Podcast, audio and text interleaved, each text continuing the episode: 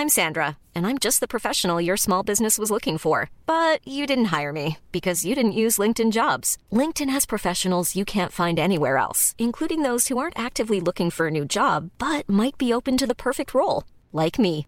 In a given month, over 70% of LinkedIn users don't visit other leading job sites. So if you're not looking on LinkedIn, you'll miss out on great candidates like Sandra. Start hiring professionals like a professional. Post your free job on linkedin.com/people today. Quasiment 19h sur CNews. Merci d'être avec nous pour face à Mathieu Bock-Côté. Bonsoir, cher Mathieu. Bonsoir. Bonsoir, Arthur de Vatrigan. Dans un instant, on commence le débat. Avant cela, le point sur l'information avec Adrien Spiteri. Bonsoir, Adrien. Bonsoir Elliot et euh, bonsoir à tous. Les États-Unis disent non à un cessez-le-feu immédiat à Gaza. Ils ont mis leur veto à une résolution du Conseil de sécurité de l'ONU hier soir. Ce projet a recueilli 13 voix pour, une contre et une abstention du Royaume-Uni. Salué par euh, Israël, la position américaine a été vivement critiquée par les autorités palestiniennes aujourd'hui. Un adolescent est mort hier à Valenton. Ce jeune de 17 ans a été tué par arme blanche alors qu'il se rendait à un rendez-vous. Un mineur a été placé en garde à vue. Une pour homicide est ouverte. Et puis la 37e édition du Téléthon a déjà enregistré près de 13 millions d'euros de dons. La collecte a démarré hier soir. L'an dernier, plus de 90 millions d'euros avaient été récoltés. Le but, rappelons-le, aider au développement et à la recherche de nouvelles thérapies contre les maladies rares. À la une de face à Mathieu Bocoté, le sondage de l'IFOP est une onde de choc pour certains, la confirmation d'une alerte lancée depuis longtemps pour d'autres. 78% des Français de confession musulmane considèrent que la laïcité, telle qu'elle est appliquée par les pouvoirs publics, est discriminatoire. À travers cette enquête, ce sont les codes, les valeurs, le mode de vie à la française qui sont remis en question. Au-delà des dogmes, il y a la réalité des chiffres. Comment interpréter ces sondages. On voit cela dans un instant. Il y a 50 ans, tout juste, un livre paraissait et a changé la face de l'histoire. La plume n'est autre qu'Alexandre Solzhenitsyn. On découvre alors l'enfer des camps soviétiques, l'emprise du communisme, bafouant les libertés les plus élémentaires. En quoi l'archipel du Goulag prend tout son sens 50 ans plus tard?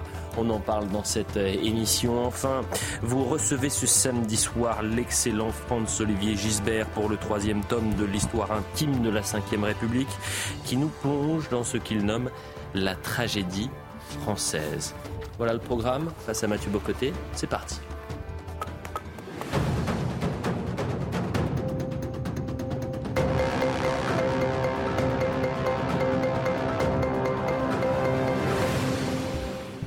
Cher Mathieu Bocoté, on va commencer ce soir par ce sondage IFOP édifiant. 78% des musulmans de France jugent la laïcité discriminatoire. 76% préfèrent donner raison à la religion quand elle entre en contradiction avec la science et on trouve même une minorité substantielle pour ne pas condamner l'assassinat de Dominique Bernard ou du moins pour comprendre les motivations de son assassin. Que euh, comprendre de ce sondage et que comprendre des, des réactions qu'il inspire alors d'abord qu'un mythe, à tout le moins on doit désormais parler de mythe, qui était central dans le débat public, s'effondre sous nos yeux, à condition évidemment d'ouvrir les yeux.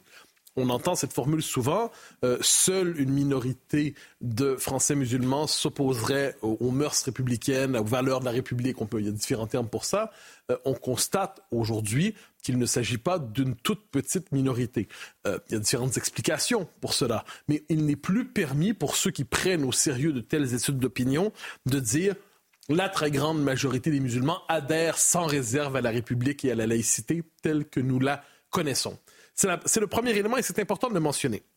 Deuxième élément, et je crois que c'est important, c'est qu'à peu près personne, lorsqu'on répétait cette formule, à peu près personne n'y croyait. Hein, regardez l'état du débat public. C'est une formule qu'on répétait de manière obligatoire pour ne pas risquer un procès en racisme, en islamophobie, en, discrimination et tout ça. Donc, les gens répétaient cette formule de manière répétitive, de, presque de manière rituelle. Et je pense qu'on l'a tous répété d'une manière ou de l'autre, soit parce qu'on y adhérait, par peur, par, euh, par paresse intellectuelle. Mais déjà, il y avait une brèche ou quelques brèches. Et l'une de ces brèches s'appelait Alain Juppé. Alain Juppé, qui n'est pas exactement ce qu'on pourrait appeler un théoricien d'une vision identitaire militante de la nation. Or, que disait-il il y a quelques semaines à peine, je crois que c'était sur Radio J, il dit il y a donc 5, 6, c'est difficile de faire le, établir le compte exact, mais 5 ou 6 millions de nos euh, compatriotes, dit-il, qui sont musulmans.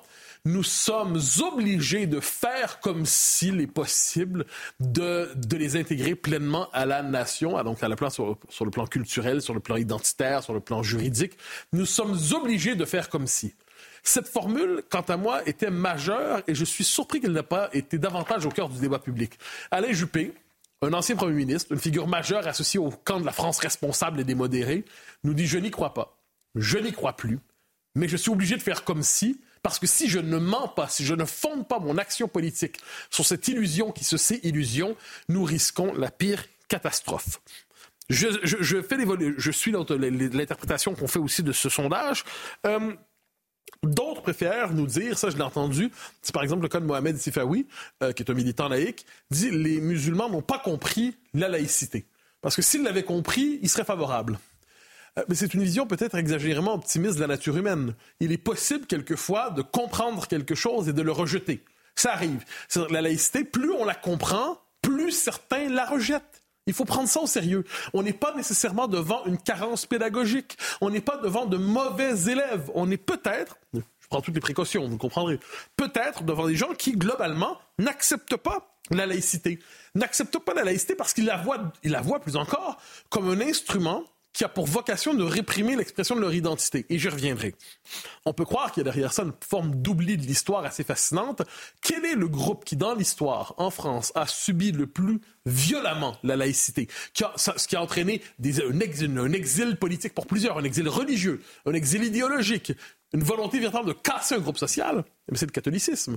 Les catholiques, il y a un excellent livre de Jean Sévilla qu'il faudrait relire, Quand les catholiques étaient hors la loi. Et Jean Sévilla fait l'histoire de la mise hors la loi des catholiques. Pourquoi? Parce qu'ils étaient vus un peu comme les héritiers des Vendéens, donc une population rétrograde qui tardait à consentir à la révélation moderne et républicaine. Donc on a d'abord massacré les Vendéens, ensuite un siècle plus tard, un siècle et quelques décennies plus tard, le massacre n'était plus une mode, mais on a tout fait pour casser juridiquement et politiquement les catholiques, et, si, on pourrait dire les musulmans aujourd'hui, qui vivent difficilement, selon ce sondage, la laïcité, n'ont pas connu le dixième, du centième, du huitième, du millième de ce qu'ont connu les catholiques au début du XXe siècle. Il y a peut-être un autre élément là-dedans. Certains se sont dit, parce que c'est la grande illusion des, temps présents. Il suffit qu'une population arrive dans nos pays, sous nos latitudes, traverse la frontière, pour d'un coup qu'elle se décharge de sa culture, se décharge de sa civilisation, et d'un coup, parce qu'elle a hein, l'onction républicaine, la nationalité administrative qui vient avec les papiers, mais d'un coup, on embrasserait la nation française dans son histoire, sa culture, sa mémoire, ses mœurs, et la laïcité est devenue le symbole de tout cela. Le problème, c'est que c'est pas comme ça que les êtres humains fonctionnent.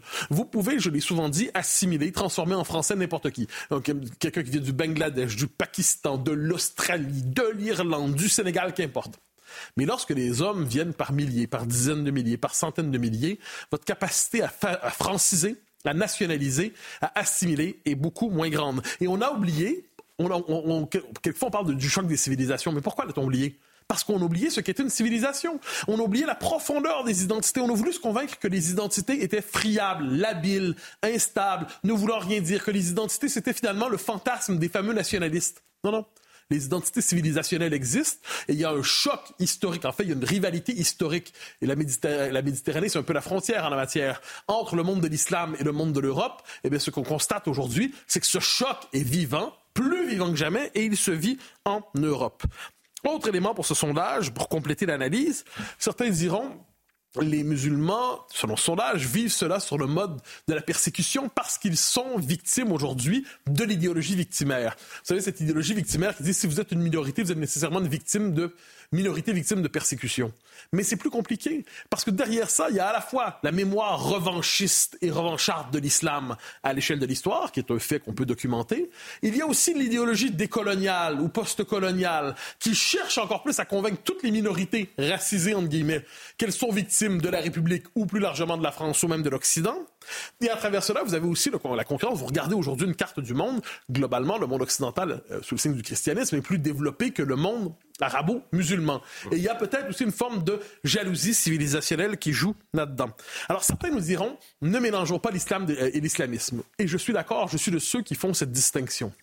Mais dans les cas présents, quand on a 76% qui 78% qui rejettent la laïcité, est-ce que ce sont des musulmans ou des islamistes? Il faut quand même avoir la réponse. Un homme qui refuse de serrer la main d'une femme Est-ce que c'est un musulman ou un islamiste? Moi, je pose la question sans avoir la réponse. Mais je suis certain d'une chose, cela dit, cette, distinction est fragilisée par le sondage d'aujourd'hui. Et finalement, pour Dominique Bernard, c'est quand même 30% qui, d'une manière ou de l'autre, comprend ce qui s'est passé. 30% 30 on dira c'est une minorité, c'est vrai. Mais 30% de plusieurs millions, ça fait quand même beaucoup de gens. Est-ce que euh, c'est 31% qui n'expriment pas une condamnation euh, totale, on le voit à, l'image, et ça concerne les musulmans actuellement euh, scolarisés. autre question, et là aussi c'est très important, est-ce que la France est appelée à changer sa, laïcité pour, eh bien, en quelque sorte, accommoder cet islam qui la rejette?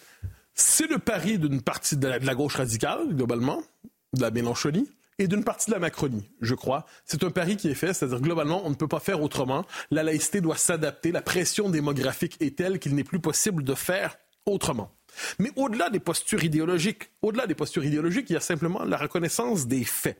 Et parmi ces faits, il y a une partition objective du territoire. Des territoires aujourd'hui se dérobent tout simplement aux mœurs françaises, aux lois françaises. Et ces territoires, souvent, soit dit en passant, des municipalités, des mairies, peuvent être très bien gérés par la droite, soit dit en passant. Une partie de la droite républicaine a accepté l'effacement de la laïcité comme une donnée factuelle. On ne peut plus aller au-delà, donc il faut limiter le phénomène, se disent-ils. Il faut éviter qu'il y ait un effet de que ça se répande exagérément. Ensuite, on se demandera comment éviter que ça se répande exagérément tout en consentant à l'immigration massive. Mais bon, c'est peut-être une question un peu un peu simplette.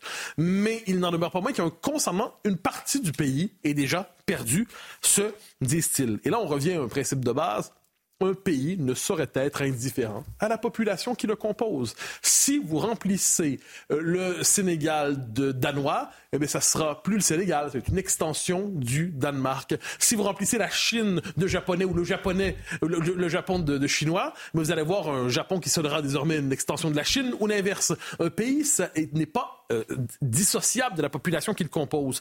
Alors, si vous avez une population de plus en plus musulmane et, que l'islam n'a pas passé le test de la modernité républicaine, si on peut le constater, eh bien, inévitablement, il y a une, une remise en question de la fameuse laïcité. D'autant, vous le noterez, qu'il y a un problème avec ça, c'est que la laïcité, j'y reviendrai, est devenue le seul symbole identitaire autorisé en France. On a ressorti la laïcité du tiroir à la fin des années 80 devant le voile islamique. Hein. Auparavant, je dirais, dans les années 70, 50, 60, faites la liste, l'identité française se résumait pas à la laïcité. Et là, depuis 30 ans, on n'a que deux mots pour parler de la France. Laïcité, république, laïcité, république, laïcité, république. C'est une vision assez limitée de l'identité française. Ensuite, deux, dernières remarques sur ce sujet c'est amusant les deux postures. Il y a ce qu'on pourrait appeler le centrisme autoritaire, l'extrême centre, qui dit l'immigration massive est nécessaire et légitime, mais une fois que les musulmans arrivent ici, on doit les convertir à la laïcité à tout prix ça fonctionne plus ou moins. Et de l'autre côté, ce qu'on appelle la droite nationale, qui dit, puisqu'on est devant des populations qui manifestement ne peuvent pas s'intégrer, il faut euh, dire certaines cultures ne s'intègrent pas suffisamment et dès lors, il faut limiter leur arrivée en France. Et eh bien ça, on appelle ça aujourd'hui, pour certains, du racisme différentialiste et du racisme absolument coupable. Donc l'idée que reconnaître que certaines cultures ne cohabitent pas naturellement bien. Donc de ce point de vue, c'est l'impasse partout. Euh, vous dites vraiment que ce constat n'est pas nouveau. Est-ce que ce, choc n'est-il pas récent finalement ah, Vous avez tout à fait raison. Euh, c'est pas un choc très récent. Le général de Gaulle, on lui connaît cette, cette parole qui lui est prêtée par un perfide. Hein. Je ne veux pas que colomber les églises, les deux églises deviennent colomber les deux mosquées. Qu'est-ce qu'il veut dire par là? Que le christianisme est une partie fondamentale de l'identité de la France et si la France devenait musulmane, elle ne serait plus la France. Ce que dit le général de Gaulle, qui, à ce que j'en sais, n'était pas encore un homme d'extrême droite infréquentable. Peut-être le serait-il s'il revenait aujourd'hui, mais à l'instant, il n'y était pas. Dans les années 80, la droite nationale euh, faisait ce constat mais aussi une partie de la droite dite républicaine. Alain Juppé affirme dans les années 90, en 90, je crois, l'islam et, l'islam et la France sont incompatibles. Il a mmh. changé d'idée depuis. Je le note bien. En fait, avant de rechanger d'idée, comme je l'ai mentionné plus tôt. Bon, finalement, il a peut-être jamais changé d'idée, mais il voulait pas penser ce qu'il pensait. Mais, et ensuite, il a changé de discours. Et aujourd'hui, qu'est-ce qu'on voit? Euh, et, Éric Zemmour, dont on a souvent parlé, Éric Zemmour a, fait cette affirmation. Je sais qu'il est, est euh, sous observation juridique et médiatique pour ça. Aujourd'hui, on peut avoir euh, des soucis juridiques pour affirmer que l'islam et la France seraient incompatibles. Donc, gardons à l'esprit qu'une telle affirmation peut être aujourd'hui punie. Donc voilà, nous ne la faisons pas, mais on observe que certains la font. À travers tout cela, il y a une question toute simple qui se pose, et j'y reviens, c'est la question de l'identité française. Pour assimiler les étrangers, quels qu'ils soient d'ailleurs à la France, est-ce qu'elle ne peut être que laïcité et république ou ne doit pas être aussi culture, langue, mémoire, littérature, mœurs, rapport entre les hommes et les femmes et tout ça? Une fois que vous avez tout ça, ben, ça vient avec la laïcité, ça vient avec la république et ça vient avec tout ça. Mais puisqu'on a atrophié jusqu'à la rendre asséchée l'identité française qu'on proposait euh, quelquefois aux musulmans, mais le résultat, c'est qu'aujourd'hui, tout se cristallise sur une laïcité que nous n'avons même plus par ailleurs le courage de défendre. Arthur de Vatrigan sur ce sondage et finalement ce, rapport qu'on peut avoir euh, avec euh, le terme de laïcité et non euh, finalement l'identité française, nos codes, nos mœurs, nos valeurs, notre histoire. C'est peut-être ça l'élément clé plus que la laïcité qui est employée à corps et à cri sans véritablement qu'on comprenne ce que ça veut dire. Ah, ça c'est évident, c'est pas un problème de religion, c'est un problème de civilisation. Donc la laïcité, c'est compliqué comme outil. Euh, alors cette enquête, elle confirme beaucoup de choses, euh, mais malheureusement, tous ceux qui ne voudront toujours pas ouvrir les yeux sur la réalité de l'islam trouveront tous les prétextes qu'il faut pour euh, ne pas ne toujours laisser leurs yeux fermés. Euh, il y a deux jours, un, un philosophe a affirmé, je cite, il n'y a pas de problème avec l'islam en France. Bon, venant de celui et du même qui, euh, prenant pour saint Thomas d'Aquin, explique Évangile à l'appui que Jésus n'a pas existé, on peut se dire que la pénurie d'ophtalmo est bien plus dramatique et les conséquences sont plus graves qu'on ne le pense en France. Mais si on revient à cette étude, il y a plein de chiffres évidemment. Il y en a un qui m'a particulièrement frappé, c'est 75% des Français musulmans estiment qu'il y a une seule vraie religion. Et contre 20% sur les croyants d'autres religions. Et là, on se dit que ce chiffre est assez symptomatique parce qu'il révèle euh, le relativisme occidental sur lequel prospère évidemment l'islam. Vous avez un terrain vague, des gens débarquent, bah, ils vont s'installer, ils vont se développer, c'est normal. Et ce chiffre est confirmé par un autre, c'est 66% des Français musulmans se disent croyants et religieux, contre 18% en moyenne chez les autres religions. Donc rappelez-vous euh, ce qu'avait prophétisé Chateaubriand, euh, chasser le christianisme et vous aurez l'islam. Bon, bah, c'est ce qui se passe aujourd'hui. Donc le résumé de cette étude, Mathieu l'a très bien dit, c'est le mythe de l'infime minorité euh, de, qui envoie de séparatisme s'effondre. Hein. Ce n'est pas une toute petite minorité de Français musulmans qui s'opposent à notre culture, qui s'opposent à nos mœurs, qui s'opposent à nos lois. Lorsque 72% des musulmans sont contre l'interdiction du port de la baya à l'école, et qu'en plus de 50% des musulmans sont pour que les élèves n'assistent pas à des cours si le contenu heurte leurs convictions religieuses. Ensuite, cette étude dans le détail confirme aussi une chose, c'est que l'islam n'est pas qu'une religion beaucoup le savaient, beaucoup l'ignorent, beaucoup sont incultes ou beaucoup sont lâches, comme vous voulez. Mais c'est une religion, évidemment, mais c'est aussi une culture, c'est aussi une histoire, c'est aussi des lois, c'est-à-dire c'est une civilisation clé en main. Et donc la question qu'il faut qu'on se pose, et la question que tout le monde devrait se poser, c'est l'islam est-il compatible avec la France? À partir du moment où on considère que c'est une civilisation, parce que deux civilisations se rencontrent. Donc on peut se poser la, la question de la compatibilité. Et là, qu'est-ce que nous sort les élites? Laïcité en comparant euh, par l'acheter ou en culture christianisme et islam. Or, ils oublient ou ne veulent pas voir que la France doit son identité à l'alliance du trône et de l'autel sur les fonds baptismaux de Reims, évidemment, et que la laïcité est un outil et pas un projet de société. Ça n'a jamais été. Et c'est un outil qui a été taillé à la mesure du christianisme. Non pas pour séparer l'Église et l'État, les deux entités ont toujours été séparées, mais pour mettre fin à leur coopération. Et tout en oubliant évidemment que l'indistinction du temporel et du spirituel est un héritage du christianisme. Or, tout cela n'existe pas en islam. Donc, brandir la laïcité et comparer les deux religions est absurde. Et lorsqu'on voit dans cette étude que 78% des musulmans jugent la laïcité islamophobe, Mathieu l'a rappelé, on dit quand même que c'est une religion du ouin-ouin. Quoi. Ils passent leur temps à se plaindre, alors qu'en effet, en 1905, les, les, catholiques, euh, je vous rappelle, c'est expulsion des congrégations, spoliation des biens, rupture unilatérale du concordat, c'était un peu plus violent. Le problème, c'est que ce séparatisme et cette opposition ne vont cesser de grandir car l'islam est une religion importée. Hein. elle vient dans les bagages de l'immigration. Or, la laïcité à la française, vous me l'accorderez, ne date pas d'hier. On est d'accord. Notre culture et nos mœurs, bien que sérieusement amochées depuis la modernité, ne datent pas d'hier non plus. Donc c'est la, confirmation, s'il en fallait une, que la France est uniquement désirable pardon, pour son état social et qu'une fois les pieds plantés dans ce terrain, dans cette terre au Milan de labeur et la carte d'identité bien en main, bah, une grande partie d'entre eux euh, n'a comme objectif que de transformer la fille née de l'Église en une énième femme de Mahomet voilée. Donc si vous voulez, la question, elle n'est pas légale. Elle est culturelle, car la loi ne triomphe jamais d'un État social contraire. Ça ne marche pas. D'ailleurs, elle finit toujours par s'aligner. Donc la, laïcité, ce n'est pas le bon outil pour moi. Il faut, ce qu'il faut, c'est pour endiguer une contre-culture, si vous voulez. C'est-à-dire, il faut parler d'assimilation, il faut parler de civilisation, c'est-à-dire parler de substance. Tout ce à quoi nos élites ont tourné le dos depuis des décennies, euh, au nom du droit à l'indifférence. Et le problème, c'est que cette indifférence-là, c'est la porte d'entrée de nos ennemis. Donc il faut tout changer, bien évidemment. C'est nous, allons mourir. Le problème, c'est qu'avec la loi du nombre, il y a guerre de choses, il y a guerres de, il y a guerre d'espoir et guerre de raison de penser ou d'être optimiste en tout cas dans les années à venir. Autre sujet ce soir, il y a 50 ans et quelques jours paraissait un, ouvrage, Mathieu Bocoté, qui a marqué l'histoire du XXe siècle, L'archipel du Goulag, d'Alexandre Solzhenitsyn. Et vous voulez profiter de cette occasion pour rendre hommage évidemment à ce livre, à son auteur, et rappeler en quoi la philosophie qui le porte demeure encore aujourd'hui essentielle.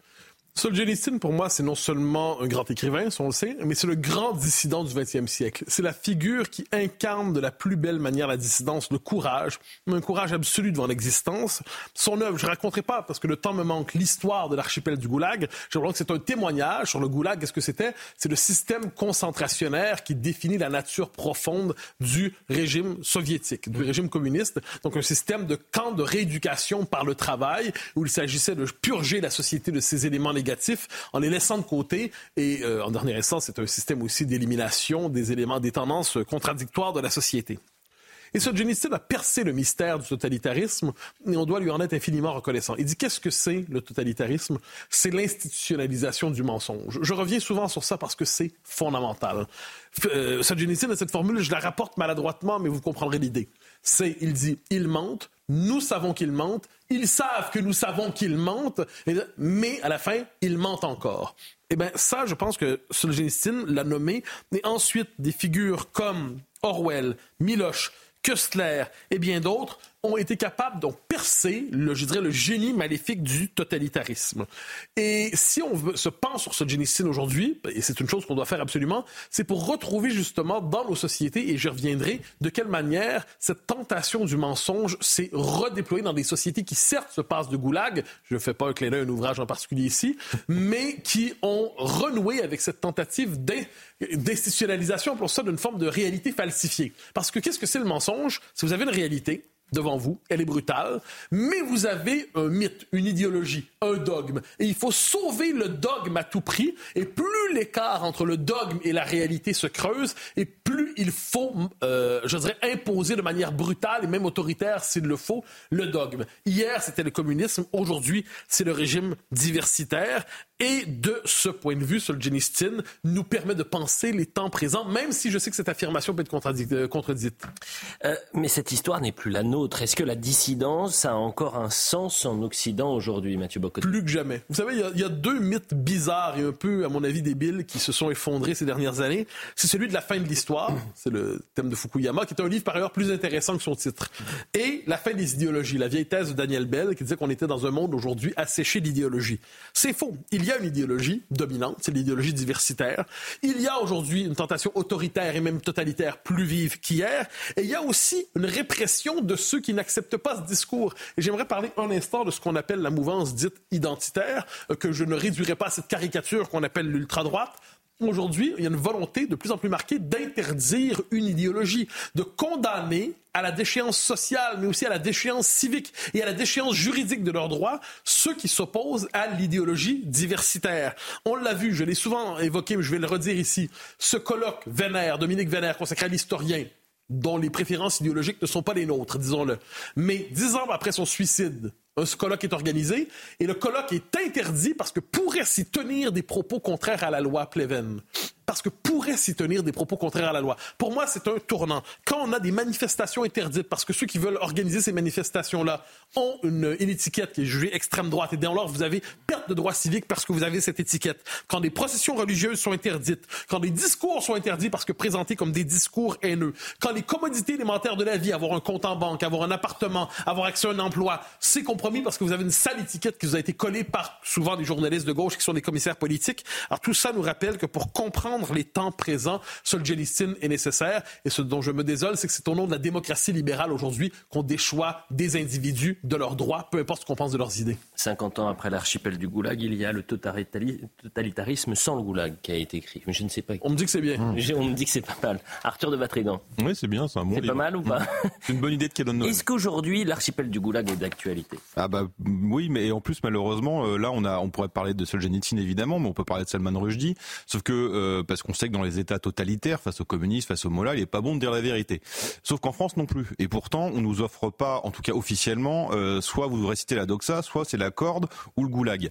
Mais c'est autre chose. Euh, Mathieu évidemment l'a parfaitement décrit dans son livre, dans son essai. Euh, il y a une idéologie euh, avec un système qui, pour se protéger ou pour ne pas se renier, préfère le mensonge à la vérité et colle une étiquette de paria sur quiconque oserait euh, s'opposer à leur doxa. Euh, bon, il y a un exemple récent qui est assez intéressant, c'est le collectif, vous savez, féministe qui s'appelle Nemesis, euh, qui se fait virer de sa banque, Oui. de sa banque qui euh, pourtant se balade avec ce slogan merveilleux, la satisfaction client au cœur de la relation. Bon, la satisfaction client, c'est on te vire, ce qui est assez intéressant. On pourrait dire c'est qu'une banque, ça n'existe pas, ou alors bon, euh, peut-être que le patron est communiste et qu'ils aiment pas les féministes classés plutôt à droite. Sauf que le problème, c'est qu'elle ne trouve aucune autre banque. La réalité là aujourd'hui, c'est que vous avez, parce qu'elle dit des vérités, elle essaie d'ouvrir les yeux sur une réalité qui est le lien entre immigration et violence faite aux femmes. Et ben, des banques leur interdisent, alors qu'elles ont des fonds, de déposer leurs fonds chez eux. Euh, donc ça, s'appelle des parias, ça s'appelle une mort sociale. On, tue socialement, on tue financièrement, on tue médiatiquement. Il y en a beaucoup d'autres, il y en a eu beaucoup, il y en a eu énormément et depuis très longtemps. À l'incorrect, on a fait un dossier dessus en décembre pour essayer de réhabiliter ces gens qui ont prophétisé une vérité et qui, parce qu'ils ont prophétisé, ont été pariarisés par la République. On peut parler d'écrivains comme Jean Raspail, comme Richard Millet, comme Maurice Dantec, comme Oberton, comme même Renaud Camus, dont je rappelle, Elisabeth de Frontenay dira c'est des propos infâmes, tout en reconnaissant qu'elle n'avait jamais lu Renaud Camus, ce qui est assez amusant. On peut parler aussi des sociologues comme Paul Lyonnais, dont je rappelle Maurice Safran avait dit c'est du jargon sociologue au service d'un racisme banalisé, et des historiens comme Georges Bensoussan, dont je citerai, dont je citerai pour conclure, ne cherchez pas de censure d'État en France, il n'y en a pas. La censure véritable est chez les gens de progrès. La publicité, on revient dans un instant avec euh, Franz-Olivier Gisbert pour son troisième tome, Histoire intime de la Ve République, la tragédie française. On revient dans quelques instants pour euh, la suite de Face à Mathieu Bocoté. À tout de suite.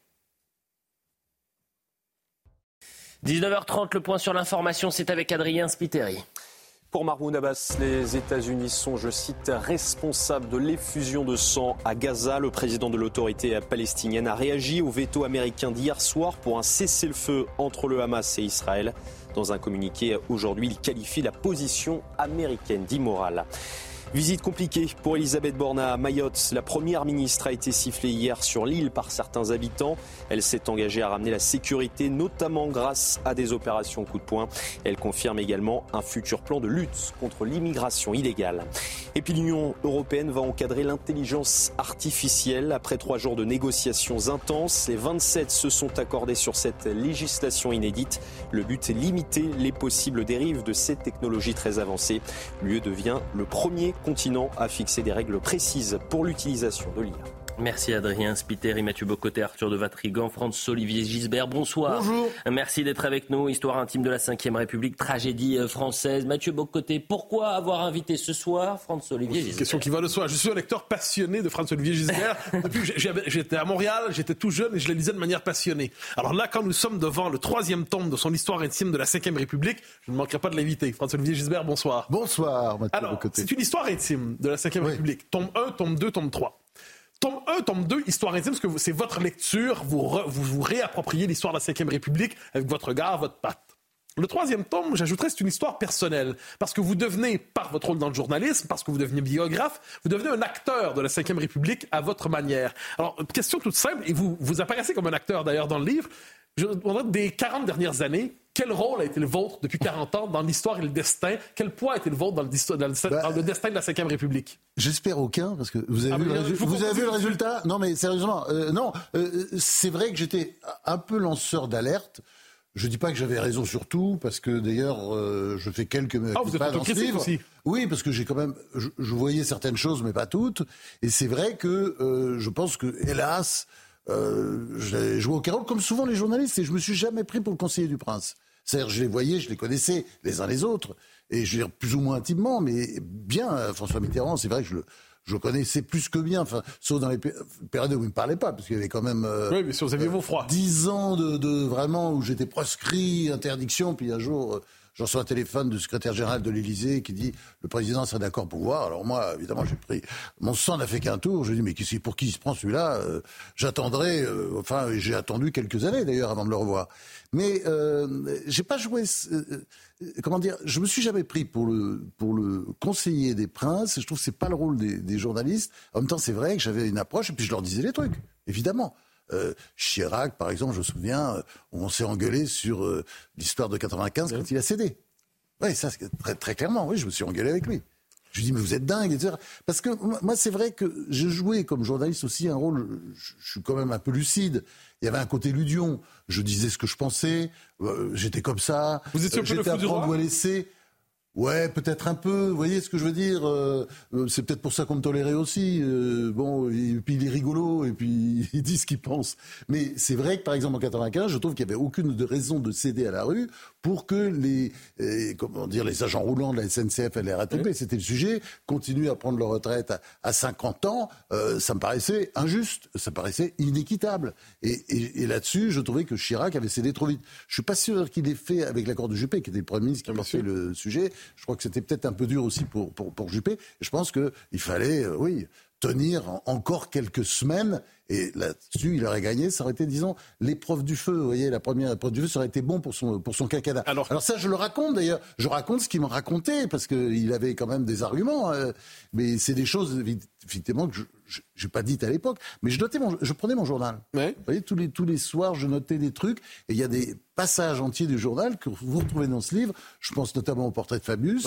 Après un déjeuner, clac, clac, clac. Euh, voilà, le soir, euh, j'écris ça. Puis finalement, quand j'ai retrouvé euh, pour faire ce, cette histoire intime, bah oui, je l'ai pris tel quel. donc, c'est vraiment un, instantané. Alors, vous avez une méthode très particulière pour traiter la politique, et je dirais qu'une méthode qui vous est unique. Ça, vous prenez la politique au sérieux, et en même temps pas complètement. Et vous abordez les politiques moins par leurs idées que par leur tempérament, moins par leur discours que par leur caractère. Parce que je crois pas au discours. Quand on, on, les a vus, on sait très bien que ces discours sont des paravents pour prendre le pouvoir ou pour garder le pouvoir. Mais vous avez déjà rencontré des politiques qui croyaient vraiment leurs idées C'était oui. un chevènement. Ben, ben, ils prennent pas le pouvoir finalement. Oui, euh, quelques-uns même. Euh, Monroy, euh, Rocard, quand même, il y a des gens à, droite aussi. Euh, Chirac, ça lui arrivé d'être extrêmement sincère. Enfin, il y en a d'autres. vous voyez, c'est pas. Je, moi, je vois pas. C'est pas l'empire du mal du tout. Mais ce qui est vrai, c'est que, par exemple pour prendre le Parti socialiste, bah, il se prend à gauche. Et après, il se garde à gauche aussi. Donc, vous voyez, euh, regardez par exemple euh, Martine Aubry. Euh, c'était quoi? C'était la grande copine de Chirac et tous les grands patrons. Et puis, brusquement, elle fait cette loi des 35 heures, qui est débile, évidemment. C'est une catastrophe. On, la paye encore aujourd'hui. elle fait ces lois très, coercitives, hein, parce que la deuxième gauche, dite gauche américaine ou rocardienne, elle, elle était pour les 35 heures, mais pas coercitif, c'est tout à fait différent. Là, c'est paf, la loi, vous savez, puis on surveille le soir pour être bien sûr que les lumières sont allumées, euh, euh, fermées, euh, quand, quand il faut plus travailler, enfin tout ça. Bon, eh ben elle, elle devient justement la porte-parole de la gauche, et puis comme ça, elle se fait, de la gauche du parti, elle se fait élire, enfin, après une tricherie au Congrès à la tête du parti, puis elle garde le parti parce qu'elle tient la gauche. Et puis avec ses frondeurs après, qui vont massacrer ou saccager le, le, mandat de, de François Hollande. C'est vous voyez ce que je veux dire C'est Autrement dit, les idées, les convictions, les programmes, c'est pas la part déterminante de l'homme politique, selon vous Pas tous. Certains, oui, parce qu'il y en a qui sont des rocs et qui tiennent sur l'opposition. Mais euh, vraiment, je dirais, la majorité quand même, ils évoluent avec le temps. Alors, il y a une histoire dans, Tome 1, tome 2, tome 3. Je donne des personnages. Tome 1, on pourrait dire le général de Gaulle, ça va de soi. Tome 2, Pierre Mesmer. Énorme. Tome 3, alors là, les personnages sont plus nombreux, mais moins reconnaissables. J'ai l'impression que vous racontez une histoire où la qualité du personnel politique se dégrade à chaque étape. Chacun de vos tomes, c'est l'enregistrement, en fait, d'une nouvelle étape de la déchéance du personnel politique. Ouais, enfin, c'est plutôt euh, c'est la, chute de la France. Moi, c'est ça, en fait. Mais ça vient ensemble. Oui, et, figurez-vous que je l'ai vécu en 81. Moi, en 81, j'étais, ah euh, j'ai travaillé dans l'Observateur, journal de gauche, très libre, où on pouvait dire ce qu'on voulait. D'ailleurs, euh, été quelqu'un qui se cachait pas. J'avais voté Giscard en, à l'élection présidentielle. J'ai été nommé après chef du service politique du Nouvel Observateur. J'écrivais des papiers pas sympas sur le plan économique. D'ailleurs, j'allais parfois, euh, je me plantais parce que j'imaginais les nationalisations comme une catastrophe. Ça n'a pas été une catastrophe, c'était une catastrophe économique et financière pour la France, mais enfin pour les entreprises aussi parce qu'elles ont pratiquement toutes disparu. Mais euh, enfin, c'était pas le, gros échec que, j'avais imaginé parce que certaines ont été relancées, se sont développées. Mais euh, je dirais que je, enfin, comment dire, à partir de 1980, ce qui se déroule, c'est là le démarrage. Vous voyez ce que je veux dire on, a De Gaulle qui a, enfin, comment dire, qui est, un géant de l'histoire, euh, avec sa rouerie, ses canailles, etc. Bah, heureusement, sinon il ne serait jamais arrivé au pouvoir. Menteur, il fait croire qu'il est pour l'Algérie française, il fait le contraire. Bon, bref, mais euh, il est, euh, comment dire, il sauve la France, quoi, qui qui est par terre en 1958. Il ne faut pas oublier 15% d'inflation, des déficits partout, au bord de la guerre civile. C'était autre chose que la guerre civile dont on parle aujourd'hui. Euh, mais euh, on ne sait pas, ça finira peut-être comme ça. Mais euh, la, France était toute proche de la guerre civile. Les, les, parades devaient atterrir, enfin, atterrir, à tout moment. Oh, L'opération Résurrection. C'était incroyable. Ah oui, C'était et puis il y avait une panique en France. Moi j'ai vécu ça avec mes parents. Ils parlaient entre eux. Je voyais bien. On a, ils avaient peur. Quoi. C'était donc il, arrange tout, mais en trois coups de cuir à peau, et surtout, il relance l'économie avec un plan de rigueur. Maus, aujourd'hui, euh, la France entière serait dehors, mais un plan affreux avec euh, suppression, parce qu'évidemment, on dépensait à tir larigot, c'était le délire, la 4 République, hein, soi-disant un grand succès économique, il y avait une petite croissance, mais De Gaulle fait ce plan de rigueur avec l'instigation d'un génie qui s'appelle Jacques Rueff, bien sûr. et euh, immédiatement après, l'économie va reprendre, ils vont avoir des taux de croissance de 5, 6, à un moment donné, même De Gaulle est parti, 7% de rythme annuel, enfin un truc de fou, et le monde entier vient voir la France, qu'est-ce que c'est ce miracle. Ça, c'est De Gaulle. Après, ça a continué avec Giscard et Pompidou. Mais le problème, c'est que vite, il y a eu deux chocs pétroliers qui ont été des catastrophes. Hein. Dans cette histoire la cinquième, il y a quand même le choc pétrolier de 73, celui de 79 qui ont quand même été des écueils, enfin des, oui, des gros obstacles pour, pour, pour, le pays. Alors je reviens sur votre rapport en politique avant de passer la parole à Arthur de Vatrigan je, vous lis depuis très longtemps. Je crois que j'ai lu tous vos livres et assurément tous les politiques. Mais je crois tous vos livres. Les romans sont pas mal. Ah, quand même, absolument. L'américain, tant d'autres, bon, c'est autobiographique. mais je reviens sur votre rapport. La d'Himmler, non, c'est pas mal. Je défends toujours un peu mes romans parce que. Vous avez raison. non, mais c'est des succès hein, ah, euh, internationaux. Mais j'en pas l'instant. Mais je reviens sur le rapport politique parce que je reviens sur votre méthode et j'ai l'impression que vous, vous aimez les politiques et vous les trouvez exaspérants tout à la fois. Euh, je vous pose la question, qu'est-ce qui vous attire chez les politiques? Vous les avez fréquentés, vous devenez amis avec eux, vous avez des confidences, vous vous brouillez, vous vous réconciliez. qu'est-ce bah, qui vous attire chez les politiques? C'est très simple, hein. c'est le côté euh, éminemment romanesque. Mitterrand était quelqu'un de formidable. Je vais vous le dire, je vais vous choquer, mais j'aimais Mitterrand et j'aime toujours Mitterrand. Euh, j'étais très ému quand il est mort. J'ai appris beaucoup de choses avec Mitterrand. Quand j'étais petit journaliste, maire de, de 22 ans, euh, voilà, il me parlait, il avait des bouquins dans la poche qui me C'est grâce à lui que j'ai lu un nombre de livres considérable. Euh, Renan, c'est pas lui, mais enfin c'est vrai qu'il m'a fait relire d'autres trucs. C'était mon grand-père. Mais Renan, euh, j'ai lu beaucoup de livres de Renan. Bon, j'avoue que j'ai pas lu l'histoire des, peuples d'Israël parce que c'était bon. Bref, mais par exemple, voilà, il me disait sans arrêt, tiens, est-ce que vous avez lu ça Est-ce que vous avez lu ça Enfin, c'était et c'est pas un concours. Il parlait il, vous donnait des leçons pour la vie. Donc tout ça m'a accompagné. Je pense à lui tout le temps sur des phrases, tout simplement. Tiens, euh, euh, vous savez, les amis, par exemple, les gens qu'on aime. Eh ben, euh, bah, évidemment, la vie passe tellement vite que, bah, au moment où on meurt, on pense à eux. Hein, les amis proches, c'est ce que c'est, les amis qu'on aime vraiment de tout cœur. Et on pense à eux, et on les a pas vus s'est passé, je sais pas, on les a pas vus depuis 20 ans, 10 ans. On a des raisons, on a des excuses, les enfants, etc. Mais euh, il dit, ben, faut organiser chaque année des trucs annuels autour d'une fête ou d'un truc, et on se retrouve tous. Et lui, c'est vrai qu'il était comme ça, très organisé. Enfin, je veux dire, le nombre de choses qu'il a pu me dire, et, euh, donc, donc je l'aimais, hein, c'est clair. En même temps, je trouvais sa politique économique épouvantable. Euh, un laxisme généralisé, qui s'est généralisé surtout, laxisme évidemment sur l'économie. Après, ça va, ça, va aller jusqu'à l'émigration, sur tout le reste, l'éducation, etc.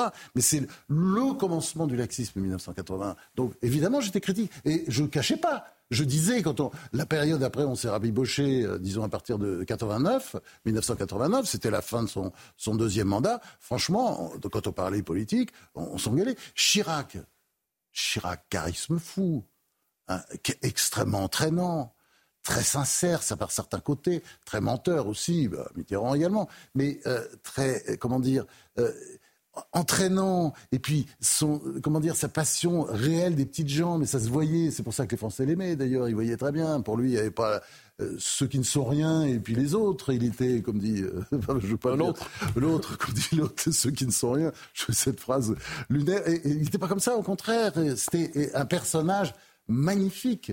Bon et c'était je dirais même une belle personne. Après c'est vrai que bon il a beaucoup dormi pendant ses mandats. Oui, on peut dire, oui, quand euh, Sarkozy parlait du roi fainéant, il y avait un petit côté comme ça.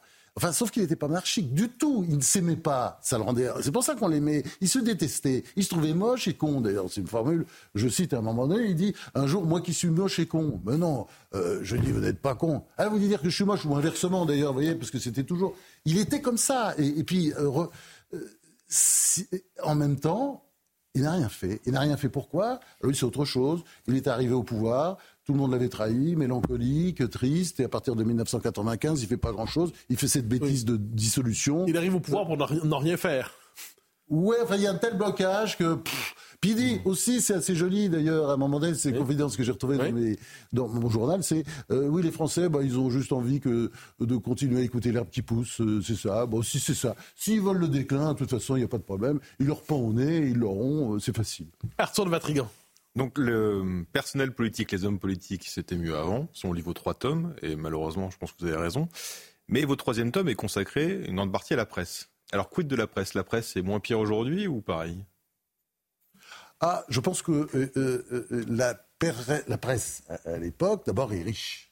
Hmm. quand la presse est riche, elle, est évidemment plus libre. Quand vous gagnez beaucoup d'argent, j'ai travaillé au Figaro, il était écrit partout que le Figaro perdait beaucoup d'argent. Évidemment, c'est pas vrai. C'était le propriétaire, Robert Arsan, qui, de manière intelligente, avait compris que si tout le monde pensait qu'il était très riche, bon, le syndicat du livre se serait servi encore plus qu'il se servait. Donc il fallait surtout expliquer qu'on était au bord de la ruine tous ces papiers qui étaient euh, euh, écrits, enfin partout, mm. les, bah, dans Libération ou ailleurs, expliquant Le Monde, enfin qui faisait des grands papiers, c'était téléguidé directement par Vincent. Et moi, un jour, j'ai eu le malheur de, me moquer d'un journaliste qui avait écrit un papier là-dessus, comme ça, sur ce ton. Et euh, il m'a téléphoné immédiatement en me disant Bon, attends, là, c'est. Non, ça vous mêlez pas de ça. Il me citait le nom de la personne très proche de lui qui avait tout balancé, des faux chiffres, etc. Et voilà, c'était, euh, comment dire, le système. Donc, le, la presse, il y avait une forme de liberté. Je vais vous dire un truc. Moi, ce qui me frappe le plus, la bêtise de la presse, on l'a vu apparaître. Bon, moi, je suis très critique hein, sur, les confrères, mais j'ai vu, j'ai vécu, j'ai vécu très mal l'affaire de l'Algérie, les islamistes, le GIA, le FIS, qui sont des malfrats complets, abrutis, idiots, qui gagnent des élections, et brusquement, le pouvoir algérien décide, c'est pas possible. Bon. Et là-dessus, vous avez une campagne. Il faut les laisser gouverner, les gentils islamistes, ils sont gentils. Et l'ensemble de la presse soutient les islamistes. C'est pas, ça date pas d'aujourd'hui, l'islamo-gauchisme. Il est déjà là et il est partout. Dans la bonne presse. Il n'est pas au Figaro, euh, que je dirige à l'époque. Et il n'est pas à l'humanité. Il y a à l'époque, je me souviens, le rédacteur Claude Cabane, avec lequel je m'entends très bien, on s'appelle là-dessus. Je veux dire, on fait, il y a un côté comme ça. Et il n'est pas non plus euh, euh, à, l'événement du jeudi, qui est dirigé par un ami aussi, euh, Jean-François Cab. Il se trouve que, voilà, on s'appelle. Et vous savez ce qui me ressemblait? C'est vrai que je, pense à ça. Et je n'étais pas d'accord avec ce que disait tout à l'heure Mathieu Bocoté. C'est-à-dire, on ne peut pas réduire de juste la France à, la République et à la laïcité. Bien sûr que non. Mais je pense quand même à ce que m'avait dit Mathieu, m'avait dit à ce moment-là Claude Cabane, rédacteur en chef de l'Humanité. M'avait dit, mais tu vois, il y, a quand même, on, est en désaccord sur. Attendez, on s'en foutait plein la gueule. On n'était pas d'accord sur plein de trucs tout le temps. Mais il y a quand même un truc qui nous unit, c'est euh, la France, la République et la laïcité. C'est-à-dire, voilà, c'est ça. Parce que c'est ça aussi, c'est la, comment dire, c'est la personnalité française, vous savez. Et la laïcité. L'identité française, pour vous aujourd'hui, tiens là-dedans. Pour vous reprendre un petit peu, c'est quand même la grande invention française. Euh, euh, d'accord, mais c'est la grande invention chrétienne aussi. Il faut rendre à César, rendez à César ce qui est à César, c'était dans l'Évangile, et rendez à Dieu ce qui est à Dieu. Hein. L'idée, voilà, du pouvoir temporel, c'est très important. Mais c'est pas préciser dire... ce qu'il faut rendre et ce qu'il faut garder dans l'Évangile. Je sais, mais quand même, la laïcité, on peut trouver son fondement dans le christianisme, et il s'accommode d'ailleurs très bien la laïcité. Ça a été dur, 1905, c'est pas, je ne suis pas en train de dire le, contraire, mais en même temps, il s'en est très bien accommodé après. Alors, il y a chez vous, dans, vos trois tomes, un côté Edouard Gibbon, un côté Denis Arcan, un côté historien de Oh, c'est gentil ça, oui, oui, mais Ah oui, j'adore. Mais je crois que c'est très exact, cela dit. Donc vous êtes l'historien de notre décadence. Ben, moi, j'aime bien- bien tirer, oui, mais il y a une part d'espérance. Je cite la dernière page parce qu'elle elle fait référence à Renan que vous citiez plus tôt. La France nous enterrera tous, aimait dire De Gaulle. Le sursaut français sera économique, industriel, culturel, mais il sera aussi moral ou il ne sera pas. Il nous reste une minute quarante. Quelle est la réforme intellectuelle et morale euh, qui est nécessaire pour que la France puisse renaître, comme elle a pu renaître avec De Gaulle?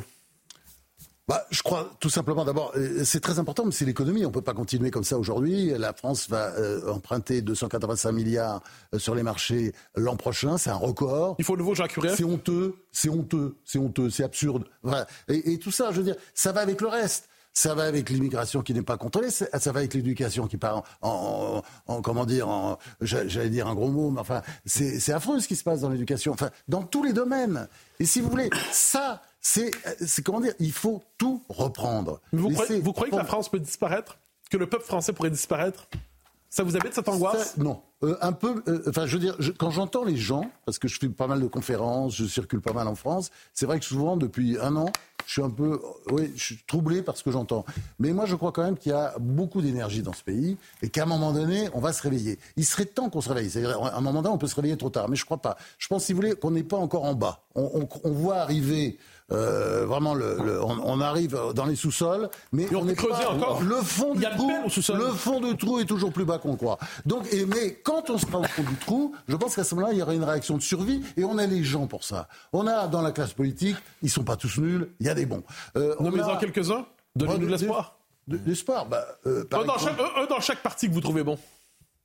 euh, bah, par exemple, je vais commencer chez les macronistes. Évidemment, euh, Gabriel Attal la réponse et en ce moment. Gérald Darmanin, ils sont bons les deux, mais ils sont trop jeunes. Et après Macron, ce ne sera pas un macroniste. Donc, il faut attendre l'élection présidentielle de 2030. Vous trouvez des bons, euh, etc. vous- il y a des bons RN chez LR, vous chez LR, il y en a plein. Chez LR, d'accord Ah bah évidemment, RN, il y a Bardella, évidemment, très bon. Après, je vois pas trop, hein, je cherche, je trouve pas. Euh, euh, sur euh, LR, bah oui, il y en a un paquet. Alors là, il y a euh, Laurent Wauquiez, bah, au-dessus du lot, enfin voilà, euh, il y a quelque chose chez lui, il, a, une dimension, il n'y a pas d'histoire. Bon, un peu, pour l'instant, il attend son heure.